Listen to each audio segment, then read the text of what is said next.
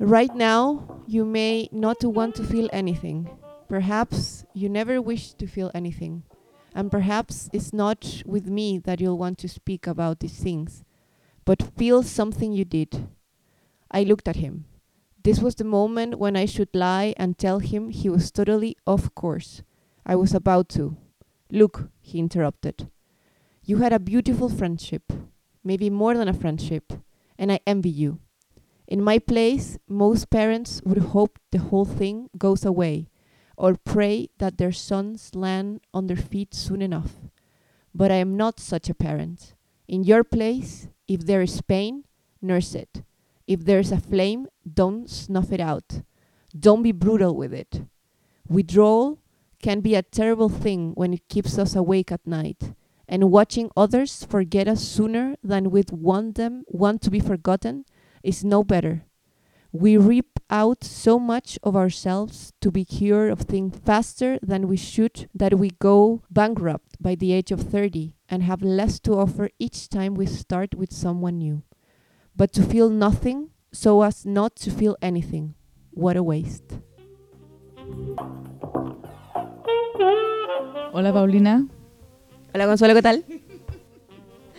Eh, bien, eh, gracias. ¿Puedes darme un poco más de espacio para yo poder estar un poco más cómoda? Porque la verdad es que ustedes, auditores, auditoras, se han dado cuenta que técnicamente hemos tenido algunos problemas y los seguimos teniendo, pero, pero estamos todavía eh, dispuestas a, a darles una entrega, ojalá mensual, de este lindo podcast. Eso, eso nomás quería decir. Ahora sigue tú. Eh, bueno, gracias por esa introducción técnica, que porque la gente sabe perfectamente cómo estamos sentadas, las marcas de nuestros micrófonos, toda, ese, toda esa información. Eh, pero ellos saben además que esta es una producción modesta, que no contamos con más de dos micrófonos, etc. etc. Y ahora, al punto de este episodio, eh, la cita con la que partimos es del famoso libro convertido en película, interpretado por el maravilloso Timothée Chalamet, Call Me By Your Name, y este es el libro de André Asimán. Sí, eh, Timothy, Timothy Chalamet. Timothy, Timothy Chalamet, eh, más conocido como Timothy Chamelet. Eh, es, que a mí siempre se me, se me confunde el, apellido. Em, él actúa y interpreta el personaje que en este, en este pasaje que tú leíste está con el corazón roto. Eh, en el capítulo anterior ya hablamos de corazón roto, entonces Paulina, me da miedo que vamos a estar en, este, en este tema varias, varias semanas, ¿acaso? No, no, para nada. Lo que pasa es que em, la cita es, bella y bueno, interpretada también por, por los actores en la película es muy bella, pero creo que es importante tener la visión un poco de una persona con experiencia, en este caso el padre, que le habla al hijo eh, que está con el corazón roto y creo que esta idea de aquellas personas pasadas sus 30 que ya han vivido tanto que a veces no sienten, eh, creo que eso nos apela tal vez un poco a nosotros, a veces. Eh, no te hagas la sorprendida. Y, bueno, en el caso de nuestra invitada del día de hoy, eh, ella redoble tambores, se llama Ariana. Y la verdad es que, ah, bueno, me acuerdo, Ariana, la primera vez que nos conocimos me, dije, me dice, Paulina, tú tienes 10 años más que yo. Y yo, eh, sí. Entonces pensé que eh, en este caso, partir con una, una, cita que hablara un poco desde esa diferencia de, de experiencias, tal vez podía ser eh, pertinente, ¿o no? Sí, así que saludamos a Ariana. Muy, muchas gracias por estar acá y quizás para seguir con la tendencia de que el, invitado o la invitada se presente, cuéntanos un poco más de ti, eh, de dónde vienes, qué haces acá y en qué situación sentimental te, te encuentras. Hola, gracias por tenerme en el podcast. Pues nada, me llamo Ariana y bueno, mi acento es de España soy de concretamente Valencia, que está en la costa este, centro este de España. Y llevo viviendo en Holanda pues tres años. Y empecé estudiando aquí, luego acabé trabajando y pues nada, me he quedado aquí. Y en el tema amoroso, pues, el tema amoroso, Em, hace poco me volví a meter un poco en descubrir cómo me siento yo en tema de relaciones, porque hace dos años terminé una relación que me dejó un poco tocadita. Y pues, Eh, espera, porque en Chile cuando alguien está tocadita es cuando está como media mal, mal de la cabeza, como loca. ah, Eh, no. así, de to- así te dejó. No, no, Ah, no me dejó así. Me dejó como con el corazón un poco partido. Ay, ay, ay. Entonces, Como diría Alejandro Sanz, claro. apelando a ello. Eh, y entonces me he dado el tiempo de, de poder disfrutar de mí misma y ahora pues quería empezar a abrir un poco las oportunidades o las, las opciones de nuevo. Y pues eso, aquí estoy yo, empezando otra vez. Mm, me parece muy bien un fresh new start. Eh, y Ariana, un poco como para contextualizar, porque, porque dijiste que en el pasado habías tenido eh, una relación que te había dejado el corazón roto y todo. ¿Cómo, ¿Cómo ha sido el estar acá en Holanda, que tal vez como una cultura distinta a la de España?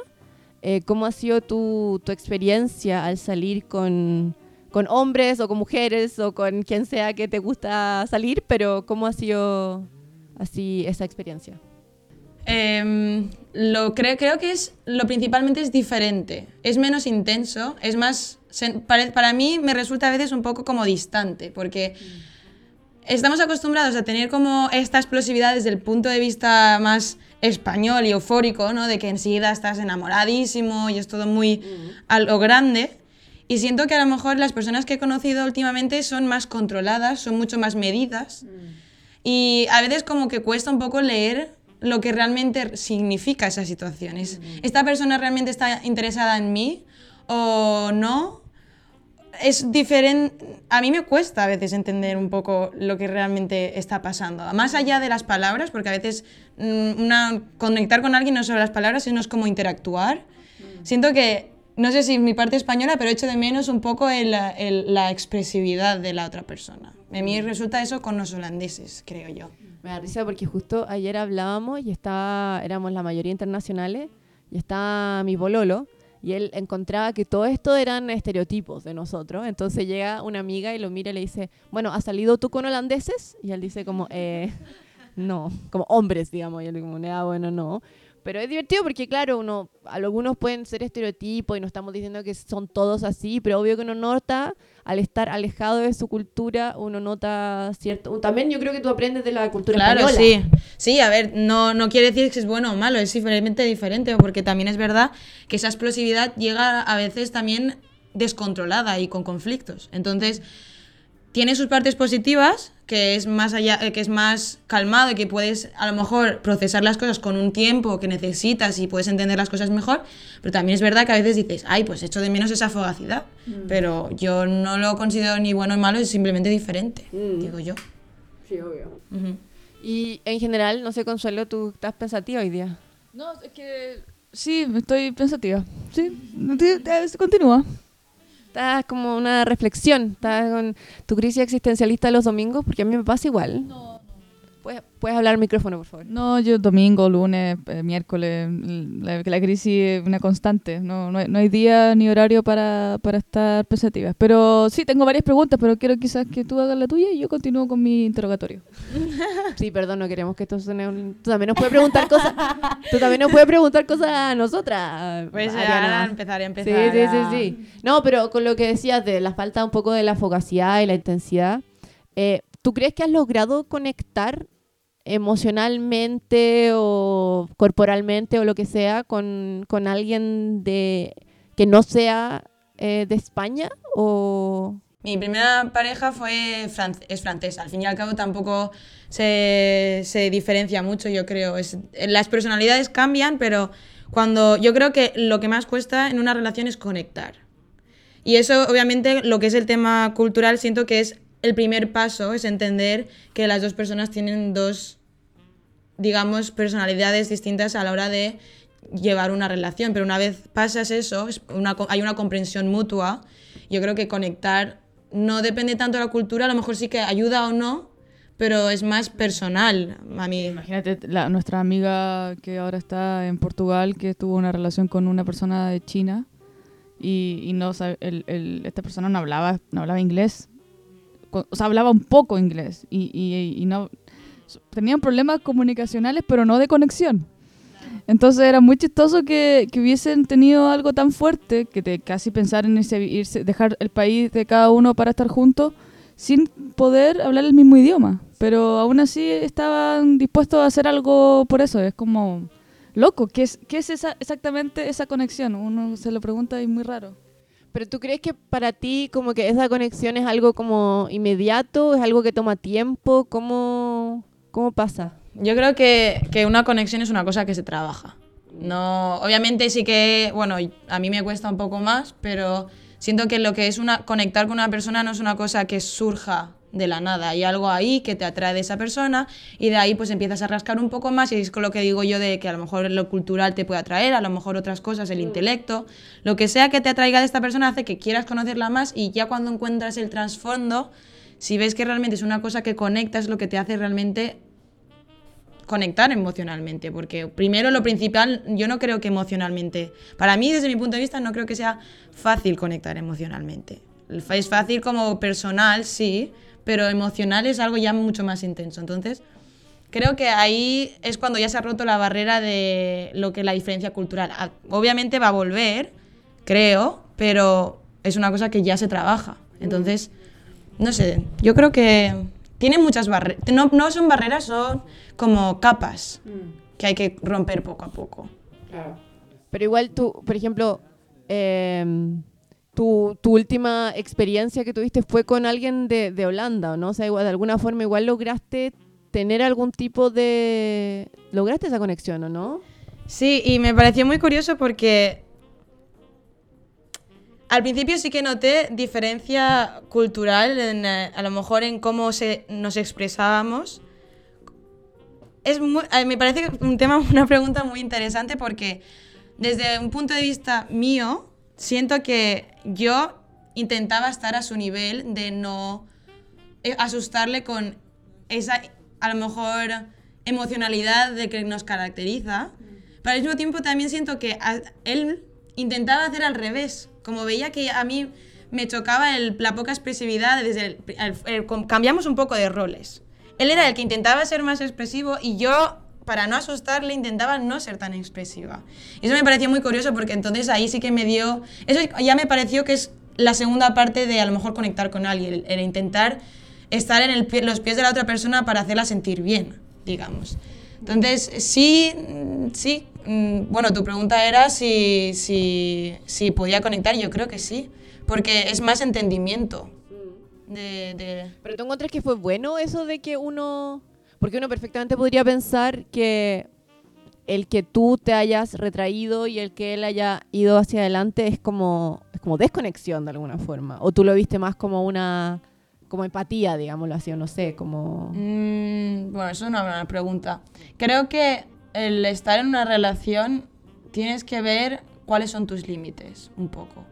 Entonces, para mí no sentí que fuese algo que cruzase ese límite de hacerme sentir mal. Entonces yo creo que ahí para mí se podría ver de una parte negativa porque es muy difícil encontrar cuál es el límite exacto. Entonces si a lo mejor prosigues, tal vez, a lo, no sé, terminó muy rápido esa relación, entonces no sé si al haber continuado tal vez yo me hubiera sentido mal al haberme, al haberme contenido. Mm. Pero en ese momento específicamente no me hizo en ningún momento sentir mal. Mm. Entonces siento que hay que estar en contacto en cómo te sientes tú al actuar con esta persona. Sí, yo, yo encuentro que es, muy lindo eso porque finalmente tiene mucho que ver como, con cómo uno eh, aproxima o la, desde dónde está evaluando lo que está pasando y cuando uno está como en la primera parte inicial de conocer a alguien, cuando uno se da cuenta que, que hubo como como un acople, pero en un orden que no era el que uno siempre, siempre ocupa, que es quizá la persona más mediterránea es mucho más afectiva y, y, la persona holandesa es mucho más fría. En este caso quizá eso se invirtió, pero se invirtió de forma que igual ocurrió la efectividad, o sea, igual al, alguien tomaba la iniciativa o alguien hacía quizá esa parte. Eh, y quizás, claro, si eso se hubiese mantenido por dos, tres meses y se hubiesen seguido, hubiese quizás ahí aparecido quizás como un pro, como problema, pero como el, el inicio se ve como algo, ah, que mira, que, que entretenido, que, que, novedoso, como una experiencia nueva igual. Claro, yo pienso que no, hay que no es sobre creo que una relación es una dinámica que tú creas. Entonces, también incluso estar cerrada en tu propia dinámica no es bueno. Tienes que experimentar y ver, a lo mejor te encuentras que te funciona a ti una cosa que pensabas que no te iba a funcionar. Entonces creo que es, es un poco el, el- el estar en saber lo que tú quieres dentro de unas perspectivas flexibles y de ahí explorar un poco en lo que estás dispuesta a, a encontrar de ti misma también. Y, en, en esa misma línea, y lamentamos el sonido de la lavadora que se escucha de fondo. no, teníamos previsto que iba a estar la lavadora sonando con furia a esta hora, pero en fin, cosas cosas del fútbol.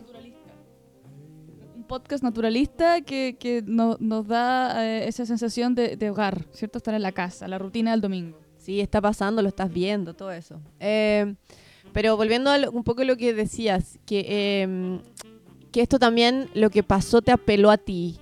Eh, tú aprendiste, ¿sientes que aprendiste algo de ti en, en lo que, en esta relación, que si bien tú dices que fue algo corto, eh, que nosotros, a ver, decimos relación, pero tal vez tú lo consideraste algo distinto o lo que sea, pero esta dinámica, al final es una relación. Pero tú, ¿tú sientes que aprendiste algo de ti en, e- en esto? Sí.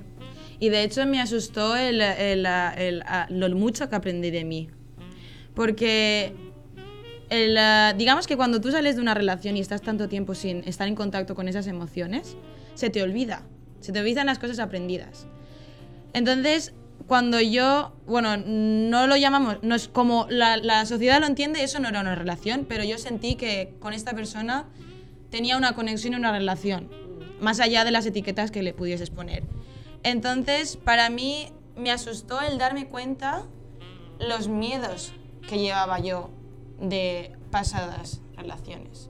Como un poco el no darme, el, el- como es una cosa que no trabajas al día a día, cuando tú te enfrentas a esa situación otra vez, te- hay heridas o cosas que, te, que se reabren. Y entonces ahí es cuando yo me di cuenta que no tenía, a lo mejor, esas dudas que yo había puesto debajo de la almohada, pues volvieron a resurgir. Entonces, a mí el, el- el poder entender otra vez que esas son cosas que tengo que trabajar, que ya no dependen de la otra persona, sino de mí, me pareció como muy valioso, porque es al final mi responsabilidad el sentirme yo bien en estar en una relación.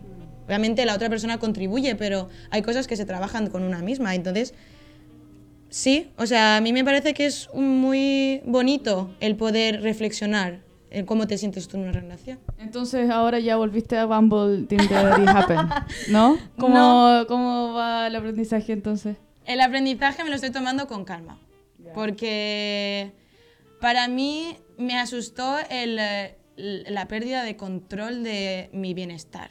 El, que, el hecho de tener una situación que no, no supiese controlar, Pero, pero ¿en qué sentido perdía, perdía de control? a mí me causaba mucha ansiedad el no saber. Y al final una relación es un riesgo, pero el no saber qué va a pasar, el no saber cómo la otra persona se siente, el no saber qué es a su mente, porque tú sabes lo que te pasa a ti, Ya, pero, pero podemos ir como más en detalle para que las personas eh, puedan entender eh, lo- la- los momentos de no saber. Tienen que ver porque ustedes estaban saliendo y después uh, tú viajaste, ¿cierto? Como que hubo una separación física y ahí, ¿a eso te refieres o otro momento? Y es que creo que ahí hay una combinación entre, bueno, el- la, la historia es básicamente que nos conocimos y había una temporada en la que quedábamos mucho, entonces el tema del teléfono no hacía falta porque tanto yo soy muy mala de teléfono como él lo es. Y hubo un momento en el que yo tuve que volver a España y en aquel entonces yo ya no me gustaba el hecho de que no se comunicase conmigo durante toda la semana más que para el fin de semana cuando íbamos a quedar. Entonces yo pensaba, uy, solo me hablaba el fin de semana. O sea, y el resto de semana no piensa en mí, no, no se acuerda de que existo. Y ya la, la cúspide de la situación fue cuando yo me fui a España y como él no me iba a ver el fin de semana, no me escribía. Y eso yo estuve dos semanas en España, entonces desapareció durante dos semanas. Pero, Ani, no sé si te pregunté esto, pero yo me- ¿tú le escribías y te dejaba el visto o, o fue una conversación donde él nunca retomó algo? ¿A, a qué nivel como de, de, de ghosting podríamos...? Claro, es que eh, no, no hablábamos en WhatsApp, eres en el iMessage. Entonces ahí no hay un tic azul, pero igualmente siento que a gran medida era un ghosting. Pero era como, hola, ¿cómo estás? Nada. Después, hola, ¿cómo estás de nuevo? Nada. O como... No, el, el caso es que cuando escribimos, escribimos un buen texto. O sea, es una cosa que sí que es una. Hay una conversación, no, no es hola, ¿cómo estás? Entonces sí, pero sí que es verdad que el, eh, por mucho que tú estés en una conversación, si estás hablando de algo de hace una semana, me contestas a la semana siguiente, esa conversación no va a continuar. Ya casi mejor empieza de cero. Porque si me contestas a una situación que ha pasado hace dos semanas, Mm. yo no tengo ya nada más que añadir a eso, ya no cambia. Pero entonces, el, eh, sí, o sea, a mí esa, esa situación es como, claro, ¿no? Para mí lo que me causó malestar fue el no poder controlar yo mis propias emociones, porque que él actúe de esa manera es su responsabilidad y es sus cosas, pero yo no supe cómo controlar el, la constante ansiedad de por qué no, no me escribe, por qué no me habla, por qué... Porque claro, tú no le, cuando él no te contestaba nada, tú tampoco le escribías así como, hola, ¿estás vivo? ¿Qué está pasando? Planeta Tierra, ¿no? No, porque yo ya le había dicho que a mí no me gustaba que hiciese eso. Entonces yo sentí que si ya no muestra interés, bueno, pues es su, re- su, su- sí, es su decisión. Yo no voy a estar siguiéndole eh, todos los días. Que a veces también pienso que no sé, seré, seré yo muy orgullosa. Yo, yo creo que eres un poco orgullosa. Yo, yo, yo, eh, la otra vez incluso, eh, si alguien no me responde y yo, yo digo, ya, voy a dejar en el fondo mostrar mi como incomodidad con esa respuesta, pregunto, ¿estás viva? Como, ¿are you alive? Y ahí ya la persona, o la otra vez, me acuerdo, otra persona le mandé como un emoji como de, eh, como corrita pensativa, como, o sea, estoy esperando. Sí, bueno, es que yo también lo veo desde el otro punto de vista, porque a veces digo tal, serás muy orgullosa, pero también yo pienso que cuando, por ejemplo, si alguien no me interesa, si ellos me envían una carita de, oye, ¿por qué no me escribes? Si esta persona no me interesa igual, esa carita me va a sentir indiferente, incluso me va a enojar, porque digo, ay, ¿por qué me, me presiona? Asumiendo que no le, no le gustas. Entonces, no le escribes porque dices, ¿por qué me voy a convertir yo en esa persona cargante para que él piense, "Ugh, me está rompiendo es las pelotas? digamos? Sí, pues eso no lo había pensado yo antes, pero podría ser desde... Sí, o sea, podría ser no. Creo que lo, lo proceso desde el punto de vista A. No le gusto lo suficiente como para hacer el esfuerzo. Entonces, ¿para qué voy a molestarle yo? Porque si alguien, si a uno le gusta a alguien, uno a esa persona le escribe todos los días. No todos los días, pero muestra interés, yo siento.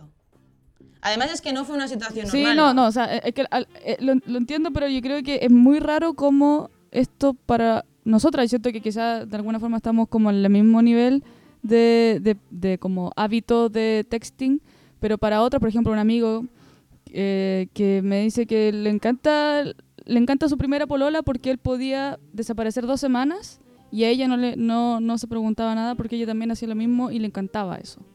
Y yo decía, pero ¿cómo durante dos semanas no te dan ganas de saber de tu polola, de, de llamarla o de escuchar su voz? Y me decía, no, porque yo sé que, que yo la quiero, que ella me quiere y, y me parece genial poder hacerlo así. Me, decía- me, decía, me sentía muy bien. Y yo, yo nunca, lo, nunca lo voy a creo poder entender, pero siento que hay personas que realmente funcionan desde ese nivel de como de afectividad. Claro, pero ahí está la cosa de conocerse. Porque ahí es cuando yo me di cuenta que a mí me hace falta que a lo mejor alguien esté más presente. Y de- del otro modo, por mucho que a lo mejor me, a él, yo le gustase también, a él le hacía falta más espacio. Entonces, hay que evaluar si las dos necesidades pueden convivir. Entonces, yo creo que la, la razón por la que ya no, no continuamos es más que nada eso, es porque yo no dudo que a lo mejor le gustase yo a él, a mí él me gustaba, pero eh, para mí me resultaba importante que él estuviese presente en mi vida y es una cosa que él no podía hacer. Bueno, pues genial, perfecto, ya está, tuvimos un buen momento y muy bonito y ya está. O sea, creo que esa es también una parte que hay que asumir qué pasa cuando tú conoces a alguien. Y, que, y ahí es lo que hablábamos de, las, de, de- de las, de los límites, que tienes que conocer qué límites tienes tú. Entonces yo no estaba dispuesta a renunciar ese sentimiento que digo, necesito que alguien esté ahí, yo no voy a renunciar por esta persona, esa necesidad. Entonces, ¿Y, y cómo, cómo fue esa terminada de alguna forma? ¿Fue, ¿Fuiste tú, fue él? ¿Se juntaron y se dieron cuenta que querían cosas distintas? ¿Cómo, cómo se dio? Ahí es cuando yo aprendí de mí misma. Porque lo que estaba contando es que me sentía muy ansiosa, el que no me escribiese y tal. Y desde un punto de vista racional, yo lo tenía muy claro. Yo digo, a mí no, me- no pasa nada porque él es una persona que hace así las cosas, genial. Es una persona que necesita esto, perfecto. Pero llegó un momento en que a lo mejor la parte racional no acababa de coincidir con la parte emocional y eso es lo que me causaba la ansiedad. Y llegó un momento en el que la ansiedad ganó y yo intenté quedar con él dos veces y me, me dio largas y yo ahí pues me, A ver, a ver, traduce. Que, que, que alguien te da larga, ¿qué significa eso? Dar larga significa no, no contestar o no responder a, a- a la pregunta. Yo le pregunté si quería quedar y no me contestó la primera vez y la segunda vez me contestó como después pasado el día, cuando ya había pasado el momento en que yo le había dicho de quedar. Ay, qué desagradable esa gente. Me cae mal esa gente. Sí, an- antropología crítica odio a esa gente. Bueno, pues eso fue como para mí eh, la- lo que me encendió. Me encendió la mecha y, ya llevaba acumulado el, querer hablar del tema, que yo realmente a mí me gusta hablar las cosas en persona, pero cuando llegó ese punto, yo ya le escribí un mensaje. Que no...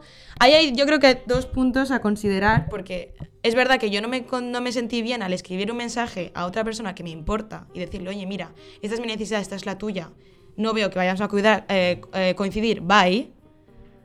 Obviamente a mí eso no me gustó, pero al mismo tiempo a mí eso me dio paz. Porque yo no estaba dispuesta a estar una semana más en ansiedad, pensando, ¿me va a escribir o no? ¿Me va a decir de quedar o no?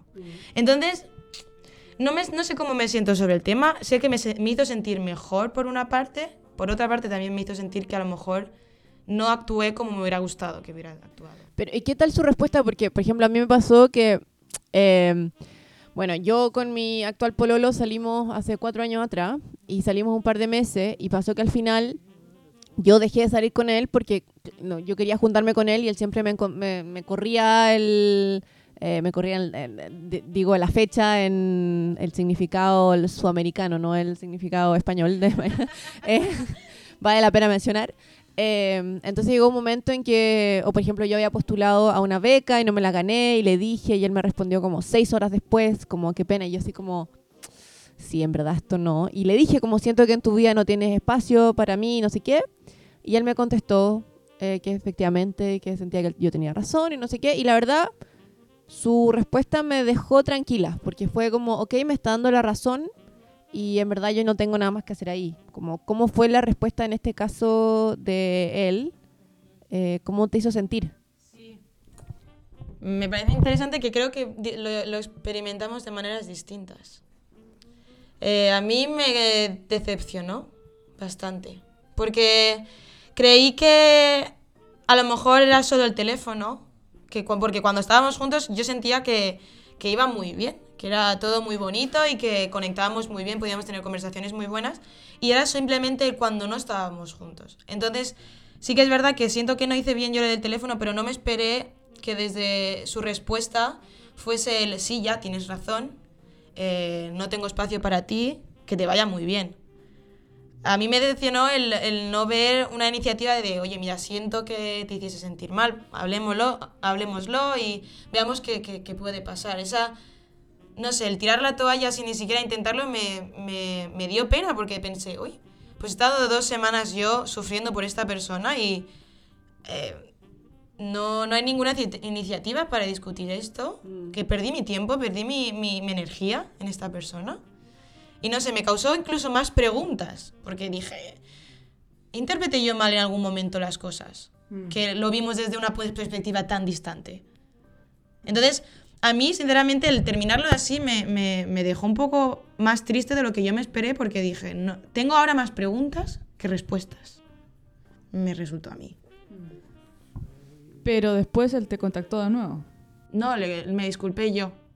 O sea, después de, de que él me contestase, me, me- me tomó un tiempo el, el- el relajarme porque dije, déjame ver cómo me siento yo de esta respuesta. Y luego, independientemente de que su respuesta me pareció decepcionante, igual estaba yo triste de cómo le escribí yo y le dije, oye, mira, se acabó esto.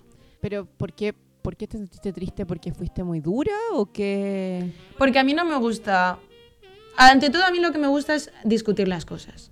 Y es lo que he dicho. A veces, en ese momento pensé que era lo más, eh, la, la- la solución más rápida, y sí que lo fue. Pero también es verdad que mm, tal vez no la mejor para mí. No sé si para él la mejor, pero para mí no fue porque yo quería saber su punto de vista, cómo se sentía él, y ya de ahí ver si es una cosa que vale la pena o no. Entonces, el, el no haberlo discutido y poner el punto y final yo misma, no resultaba un punto y final realmente. Era como dejaba las preguntas abiertas que a lo mejor necesitaba saber. ¿Pero tú crees que él realmente te dejó espacio para discutir? Porque, porque claro, o sea, yo, yo entiendo lo que tú dices de poder discutir las cosas y, y tener un closure y todo eso. Para mí los closures son lo más importante que hay, pero cuando el otro no te da espacio para eso, uno igual tiene que buscar una manera de cerrarlo, ¿no? Sí, sí, pero mm, mejor intentarlo que a lo mejor quedarte con más dudas. Entonces yo sentí que igual no me sentía a gusto como, como lo hice, entonces lo hice más por mí que por él. El escribirle y decirle, mira, lo siento, como lo hice. Em, si lo quieres hablar, pues lo podemos hablar perfectamente, y si no, pues si crees que ya aquí termina la cosa, pues ya es tu decisión. Y le, le dijiste así, lo, lo siento como lo hice, o como algo, o lo siento algo en específico, como Yo no- mi tono de voz, o sea, mi, tono- mi, mi mensaje agresivo, o mi bullying, o no sé. No, yo le, le dije, siento como lo hice, pero eso no, en ningún momento yo me arrepentí de lo que le dije, porque lo que le dije era real y era verdadero, entonces no siento que lo dijese mal, siento que lo hice mal. Y entonces le dije, oye, pues mira, lo siento como lo hice, no, obviamente no, no, no creo que sea guay, que de- guay o cool que te te escribas un mensaje, pero no, yo creo que como le dije las cosas estaban bastante claras y bien escritas. Entonces, luego de eso, eh, él me contestó que, que, que- que entendía mi punto de vista, que entendía que, que si me estaba sintiendo mal, el que yo lo tuviese que sacar de, de mi pecho, eh, lo entendía, entonces que no me preocupara por ese tema y que me dijo que no quería quedar conmigo si para hablar las cosas suponía el volver a decir esto no va a funcionar en ningún sitio ¿Cómo? Que no quería que lo volviera a rechazar. Y yo para mí me dio, me dio incluso más duda porque dije, ¿realmente no quieres hablar nada? Me carga, me carga esta actitud que yo he visto, no, es la primera vez que me cuentan la historia de un hombre eh, victimizado, como, como un, un hombre que está preso de su propia ignorancia y falta de, como, no sé, eh, honestidad emocional consigo mismo, incluso, no con la otra persona. Ni siquiera, ni siquiera sabe lo que él siente, entonces por lo tanto asume inmediatamente el rol de soy un pobrecito que eh, lo, lo rechazan. Me molesta. No, sí, te veo molesta, te, noto, te noto, te percibo molesta. ¿Y por, ¿Sabes por qué? Porque siento que finalmente lo que, lo que ese, esa, esa actitud proyecta eh, y lo que he visto que pasa con mi amiga a las que les, les toca un hombre así es que ellas tienen que además eh, hacer el trabajo emocional a ellos. Como, ya, mira, te explico lo que tú sentiste. A ti te pasó esto, esto, esto. Oye, ¿esto no es como la, un guion de Natalia Valdebenito en el Festival de Viña? Que es una, comedia, una comediante que de hecho No, dice- pero sí, pero es que es, eh, eh, es muy loco cuando en realidad y después el hombre le dice, sí, tienes razón, pero yo no sé cómo, cómo hacerlo de otra forma, tú me gustas, pero lo que tú dices de mí como defecto es cierto, yo soy así. eh, y, ella, y ella le dice, bueno, pero entonces si tú de verdad quieres intentarlo, podemos trabajar en esto. Y él le dice, ya, pero tienes que aceptarme como soy. Y ahí, claro, queda la mujer en una relación con un hombre al que siempre hay que explicarle cómo ser persona. No. Entonces, yo siento que al final lo que, lo que esa actitud de víctima, de pobrecito yo que estoy en esta situación, eh, es un llamado como de, de- te dejan una, eh, es medio- sí, es manipulación un poco, porque te pone a ti el rol de la, la que terminó y él como el que quería, pero bueno, que una relación de esa funcione, para mí me resulta que hay, a- a- hace falta dos tipos de personalidad. Una mujer que como que tenga este, este auge de quiero cuidar de la otra persona, porque si no, tú no vas a seguir a la otra persona y no vas a intentar ayudarla. Pero desde el otro punto de vista, siento que no sé si es victimizar de por sí o la falta de poder responsabilizarte de tus propias acciones. Y el entender que cuando tú te metes en una relación, una relación es una responsabilidad emocional hacia la otra persona. Y si tú no eres capaz de manejar eso, no te metas en una relación. Pero luego no vengas tampoco a, ay, es que yo no sabía que te hiciese sentir mal. Ay, es que yo no puedo controlar o cambiar como soy. Eh, no. Es que además yo creo que al final él, él él no se quiere juntar porque es como... tú presentándole de alguna forma lo que él hizo mal y él no quiere escucharlo. O sea, él no quiere, ya ok, leyó tu mensaje, pero lidiar con esa, eso es como aparentemente demasiado para él. Entonces, sí, en, en ese sentido entiendo la falta de responsabilidad afectiva, también la, que también se puede ver como victimización. eh, yo la verdad siento, eh, Ariana, que mm, juntarte con él, no sé si te va a dar todas las respuestas que tú estás buscando, en verdad. Bueno, pero se vieron. Me- Nos vimos. Ah, mierda, yo no sabía. yo no sabía esta información. Sí, eh, después de ese mensaje, eh, bueno, los dos eh, somos escaladores, él escala más que yo, he de decir, pero como que era muy fácil el volverse a cruzar, porque en Ámsterdam tampoco hay muchos sitios Mira, donde escalar. ¿Tú, tú estabas consciente de eso desde el día que empezaste a salir con él? Como que dijiste, pensaste en un momento, bueno, y si esto no sale bien, voy a tener que seguir viendo a esta persona. ¿No, no te hizo dudar de.? Es que cuando yo lo conocí no pensé que íbamos a salir. Porque yo pensé que, que- bueno, en ningún momento ha habido como un flirteo fuerte. Entonces yo dije, a, a una mala tengo un amigo con quien escalar. Ya. Dije, no va a pasar nada. Ahora ya he aprendido mi lección y Ah, nadie... o sea, no, no fue como una cita Tinder en la que uno se va a juntar a tomar algo y pasa de todo, bim bim hasta abajo y no, listo. nos conocimos por Bumble. Eso queda, eso queda claro. Y a mí me sorprendió el- la manera que comunicábamos nunca fue como romántica o intensa. ¿no? Fue, pues te cuento una broma, tú me cuentas otra broma, te cuento mi vida, tal. Era, Cl- Clásico eh, filtreo de Consuelo y Paulina. O sea, flirteo antropología crítica 1.1, digamos. Sí, entonces yo pensé, ay, nada, pues ya tengo un amigo con quien escalar. Y yo de ahí ya creció a, vale, pues ya sí que quedábamos más para cenar y digo, o sea, esto ya no es para ser amigos de escalada. Y eso ya evolucionó hacia una dirección. dirección. Pero en principio no fue así. Y yo sabía que cuando ya no funcionasen las cosas, también me sabía mal a lo mejor el cortar las cosas mal, porque yo escalo, él escala, tenemos amigos seguramente en común, porque aquí esto es una comunidad de, de escaladores. Entonces dije, esto no puede acabar mal, porque es- ni tanto él quiere sentirse mal cuando se va a escalar. Ya, ni ya, pero a ver el punto. Se, se vieron, por favor. Nos vimos. Nos vimos y, y al principio, como él me dijo, lo de que Gigi, vamos a hablar, no quiero que me rechaces por segunda vez. Yo dije, "Pf, pues no voy a decir nada, ya se apañará él. Y yo le saludé normal y hola, ¿qué tal? No sé qué tal, todo como si fuésemos amigos. Y hubo un momento en el que él sacó el tema así sin, sin, sin aviso. Dijo, oye, mira, lo siento. Y yo, ¿cómo? Y me dice, sí, siento no, no haberte escrito. Igual volvió a decir lo de que tal, yo es que no soy muy buena con el teléfono, pero siento no el haberte hecho sentir mal. Y a mí pues me dejó un poco tranquila. Que de esa, de esa conversación no puedes extraer, ay, voy a intentar ser mejor. No. Simplemente fue un, siento haberte, senti- haberte sentido mal, hasta ahí. Entonces, no responde preguntas que a lo mejor yo quería haber sabido si tal vez si hubiésemos hablado las cosas bien se hubiera podido resolver, pero sí que mm, rompió un poco la, la- el hielo a...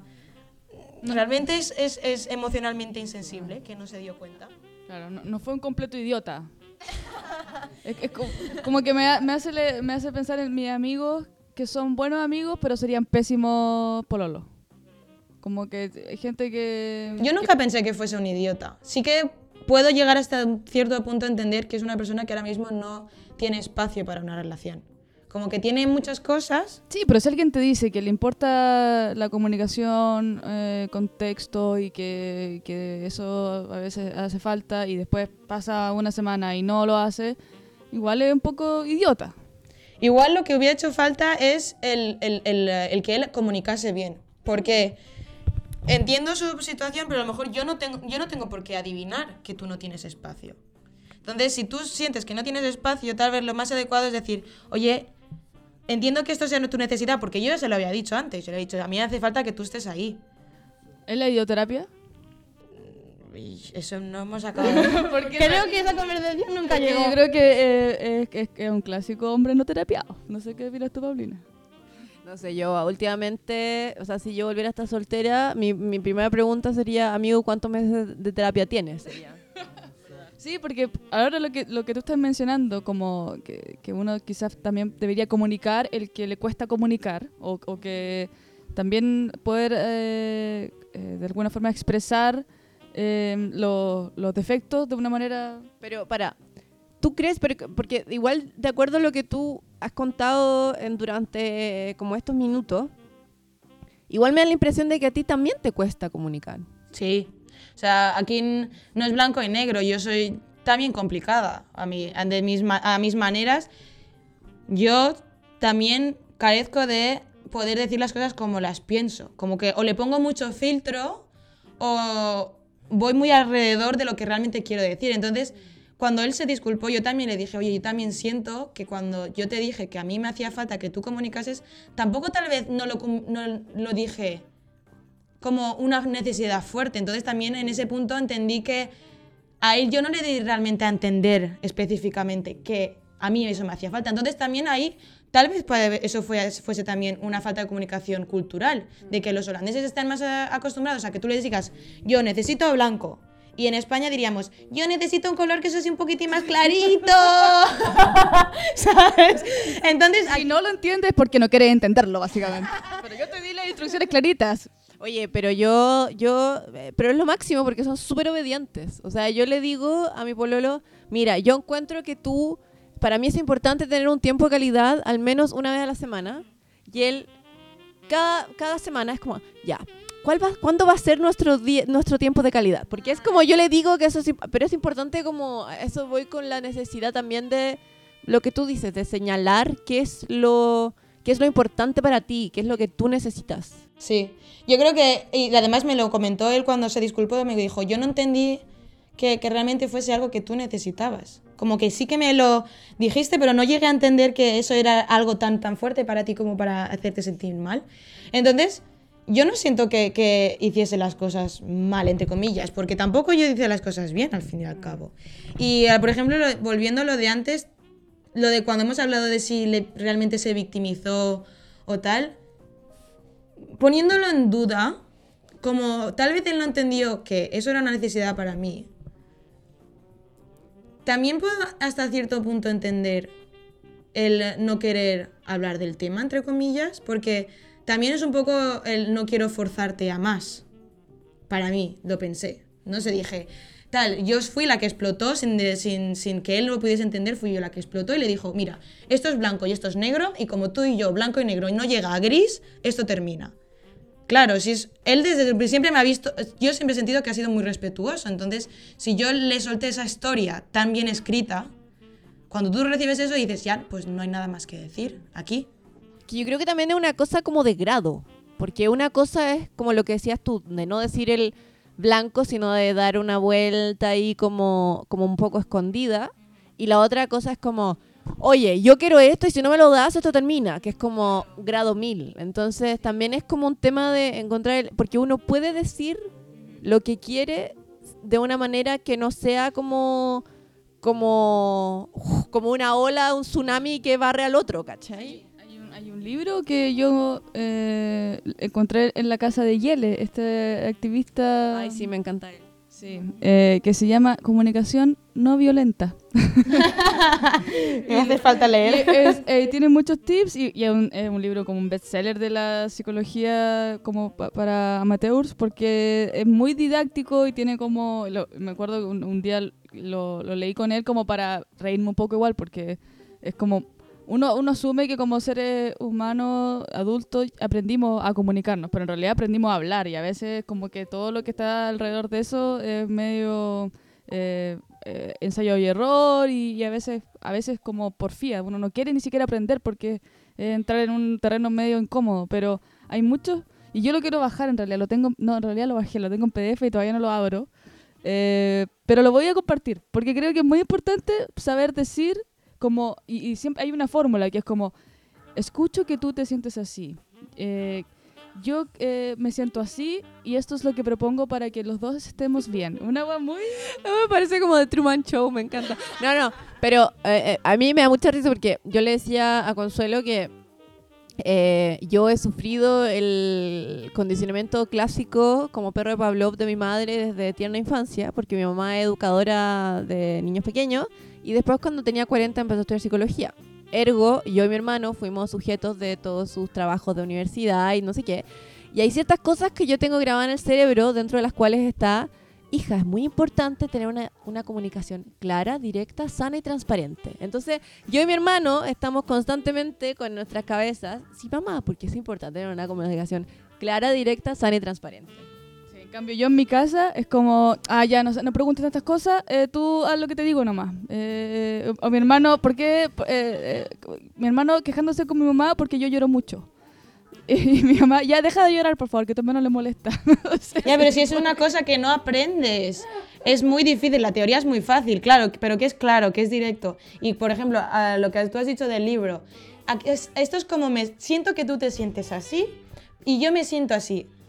Eso ya es un gran paso. El, el poder adivinar o el, el entender cómo te sientes ya es como tan masivamente grande como luego de esos sentimientos encuentras las palabras adecuadas para hacer a la otra persona entender que estos son tus sentimientos. Eh, hay un trabajo muy... Oye, pero dado que compartimos con Consuelo nuestros patrones de comunicación en el hogar, ¿cómo era en tu hogar? En mi hogar, básicamente, son unas personas muy explosivas. Entonces, cuando yo te quiero decir las cosas, te las digo muy fuerte y muy alto. todos con todos, o sea, no hay, no hay... No, mi padre y yo nos parecemos mucho, somos muy de sin filtro y te las voy a decir como, como, me, sal, como me surjan. Pero con mi madre siempre he sido más medida, porque es una persona más sensible. Entonces yo sí que es verdad que a lo mejor el, el poder escoger las palabras adecuadas eh, me las he aprendido de mi madre. Además es que mi mamá es japonesa y ella siempre me decía de pequeñita, cuando tú tiras una palabra, acuérdate de que las palabras eh, tienen una alma. Entonces, esa alma que tú le sueltas a otra persona le va a llegar. Por Dios, alto, nivel. nivel de intensidad, Dios. Eh, tengo que replantear toda mi vida, todas las palabras que he dicho, las almas que he puesto ahí. Entonces, tú cuando le dices una palabra negativa a otra persona, sabes que le estás lanzando esa, esa alma a esa persona. Tú quieres que esa persona se sienta así. Entonces, a mí mi madre me enseñó mucho a pensar tres veces qué, palabra le quiero decir a otra persona. Porque yo de pequeñita con mi padre discutía mucho y le decía palabras muy hirientes. Y luego, pues, mi madre me decía, le has hecho daño a tu padre, ves y discúlpate, ¿sabes?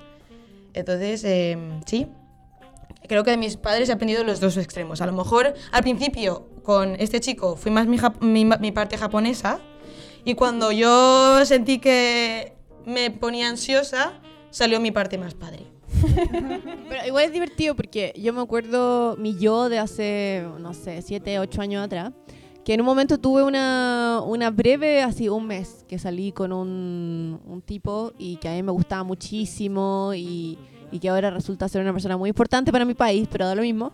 Eh, pero en un momento él terminó conmigo y yo estaba muy mal y yo le mandé un mail. Y según yo en el mail yo había sido súper como explosiva y le había dicho las cosas como muy bam, onda, pam, pam, vino, vino. Y después mi amiga, y de hecho yo hasta me sentí un poco avergonzada diciendo como, wow, las cosas que le dije. Y se lo mandé el mail a mis amigas, y mis amigas lo leyeron y me dijeron, eh, Paulina, no dijiste nada. O sea, como fuiste una dulzura, como no, no le ocasionaste, no le provocaste a él ningún tipo de incomodidad. Y yo creo que a mí era esa sensación de como no quiero ser, entre comillas, esa mujer, como la que causa la histérica, la intensa, la que causa incomodidad, que era lo que a mí me pasó que no que con el tiempo aprendí como ya como a soltar eso. Obviamente no se trata de ir a lanzarle huevo a la casa del tipo, pero sí como cómo expresarlo de una manera clara, más allá de que hiera o no, o cómo se sienta el otro, no sé. Claro, es que yo creo que es una cosa diferenciar el que tú escribas un mensaje no, quiera que, no quiere decir que tú tengas que perder tu propia identidad. Si durante todo este tiempo has sido una persona que se preocupa de la otra persona y que quieres... Si tu objetivo principal es hacerte entender, tú puedes hacerte entender de muchas maneras. Eso no quiere decir que quieras renunciar a el que yo quiera ser una buena persona hacia otras personas. Entonces, el, eh, y ahí es el talento de las palabras, es el decir, saber utilizarlas a pesar de sentirte mal. Y ese es, el, es un, pues sí, es un, un, challenge, como se dice en español. Bueno, sea a pesar de sentirte mal, es te sientes mal y expresas que te sientes mal, pero de una manera que no sea necesariamente un volcán, digamos. Sí, sí, sí, sí. Y yo siento que igual, igual, eh, cuando te has dicho lo de tu mensaje, igual yo siento que tampoco yo sobrepasé la, la línea. Yo creo que escribí las cosas desde un punto de vista racional y, y claro, obviamente al final él también puede que había escrito sus cosas racionalmente, igual los sentimientos siguen ahí. Tú vas a dañar a la otra persona, pero desde que, de cómo vas a dañar a esa persona. No va a ser de una pu- desde negativo o positivo. Al final, el decir adiós a otra persona va a hacer daño igual. Entonces, es como tú decidas decir adiós. Si es de de como una fiera o quieres hacerlo de una persona siendo una persona más decente. O sea, en, en el fondo, yo creo que esa división que uno hace de lo, racional y lo emocional es, a veces lo que complica, porque em, cuando uno quiere ser racional, muchas veces la razón te dice que no. Pero también es bueno plantear la emoción desde una como como saber describirla racionalmente, pero no racionalizarla. Ah, Como no buscarle de alguna forma el, el- el- la lógica o el ángulo de donde haya una coherencia perfecta, porque muchas veces ahí uno tiende como a, a- a estar presa de la ansiedad y de lo que uno cree que debería sentir y lo que... Y del, también de las inseguridades que uno tiene, como tú dijiste, como que esto te hizo aprender cosas de ti, de, de todos los miedos e inseguridades que tienes. Yo creo que una, al, al, al llenarlo de esa supuesta racionalidad, uno al final lo que hace es llenarlo de su, de su, de su inseguridad. O sea, es como eso. Y, y también, o sea, para mí más que ser racional o ser emocional, para mí es como cómo ser auténtica respetando al otro. ¿Qué cosa más difícil ser honesta y auténtica con uno mismo? Como que de verdad yo creo que esa, para mí ha sido como el, el principal, eh, no sé, como, como lo más bacán que uno puede aprender, pero lo más difícil al mismo tiempo. Sí, es porque es un balance al final. Porque es muy distinto a cómo tú te sientes hasta cómo puedes pensar. Entonces, ahí es cuando decimos, ¿tú actúas desde una perspectiva emocional o tú actúas desde una perspectiva racional? Pero claro, cuando tú eres emocional también estás siendo auténtica a tus emociones. Cuando tú estás siendo racional también estás siendo auténtica a la manera racional que tú piensas. Entonces, realmente es cómo, desde, cu- ¿cuál es tu balance? Es, es, es- ¿Piensas más racionalmente? ¿Piensas más emocionalmente? ¿Actúas más Es emocionalmente? que yo creo que son las dos cosas. Yo creo que es- a eso voy mi comentario, es que va más allá de que tanto separamos lo racional de lo, de lo emocional que, que, que al final dejamos de prestar atención a algo importante. Ya, es- ya eso voy con que es importante que a pesar de todo esto que ha pasado, eh, te lleves contigo como, yo siento, como el aprendizaje de qué es, qué es ser para ti auténtica en una- eh, al estar con un otro, ¿cachai? ¿Qué es para ti un va- los, va- los valores, principios, etcétera, etcétera, que son importantes tuyos, mantenerlos cuando uno está en el otro y no convertirte como en un camaleón así que se va adaptando como... Sí, mira, mira, eso es una de las cosas que, que yo pensé que, que me dio miedo. Porque igual hemos empezado la, la conversación diciendo de que los dos nos adaptamos a nuestras culturas. Pero también, ah, desde ese punto de vista, también sentí que, ya no por el tema cultural, yo decidía no hacer cosas porque me daba miedo mostrarlas. Y es curioso porque son cosas que, por ejemplo, el tema de la música, son cosas que yo se lo muestro a todo el mundo. A mis amigos me encanta cuando, cuando les muestro, pero sin embargo a él no quería enseñárselo. O no quería decirle que yo canto, por ejemplo. Entonces, eh, me pareció curioso el eh, tener tanto miedo a ser aceptada, a, que no, a no ser aceptada, que yo dejaba de ser yo. Entonces, a lo mejor, no sé si tiene que ver algo un poco en el que hay distintas maneras de ser con, quien, con otras personas, pero lo importante es cómo te sientas tú con esa persona. Y yo no me sentía a gusto conmigo misma estando con esta persona. Porque no por él, sino porque yo he decidido no ser la persona que soy yo ahora mismo. Yo creo que es como el error de me gusta mucho esta persona, entonces me adapto para que como yo pienso que le voy a gustar o una cosa así. Y al final es como, es medio injusto al final, porque no lo estás dejando a él tomar una decisión sobre eh, que él descifre. Es como que tú estás decidiendo, asumiendo qué es lo que le gusta a él. Sí, sí, está, es así. Bueno, y para ir cerrando, Ariana, eh, ¿qué, qué? Porque eh, yo creo que en esta conversación ha, ha quedado muy claro que estáis muy bien como en- entendiendo muy bien el panorama, entonces yo, yo creo que estás lista para una nueva aventura, para, para una nueva... Yo creo que deberíamos, esto es como psicoterapia, entonces deberíamos ses- otra sesión en un, en un mes más para ver que lo avance. Sí, sí. A ver, ¿cómo fue cuando eh, alguien te, te tomó el celular y te dijo que iban a hacer un experimento de escribirle a tus contactos de Bumble? eh, a ver cuál... Quizás volver a ocupar la misma, la misma estrategia y...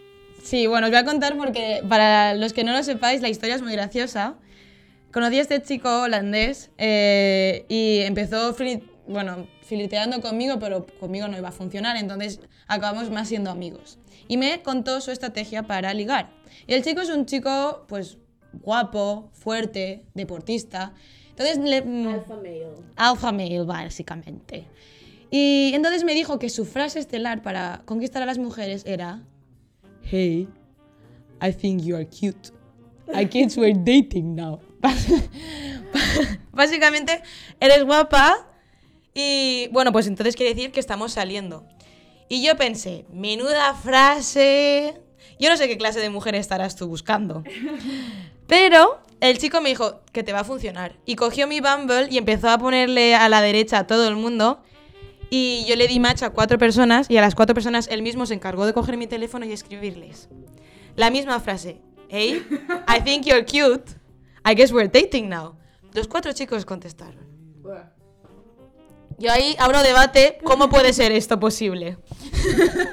Uno, uno que se esfuerza tanto en buscar la, la frase inicial para que no ser el clásico hola, ¿cómo estás? no sé qué, y resulta que estas fórmulas funcionan tan fácilmente. Oye, Ariana, muchas gracias por haber venido. eh, agradecida de que hayas abierto tu alma, cuerpo, corazón, etc. etcétera. No olviden que ahora la- las almas tienen... No, las palabras tienen alma, así que ojo con lo que dicen. Ojo con lanzar almas al- a la gente, ¿ah? Así que eso, que estén muy bien. Muchas Chao. gracias por tenerme. Adiós. Chao, sigue mandando mails, sigue comentando nuestro Instagram porque nos llenan de mucho amor. Les queremos, chao. Chao.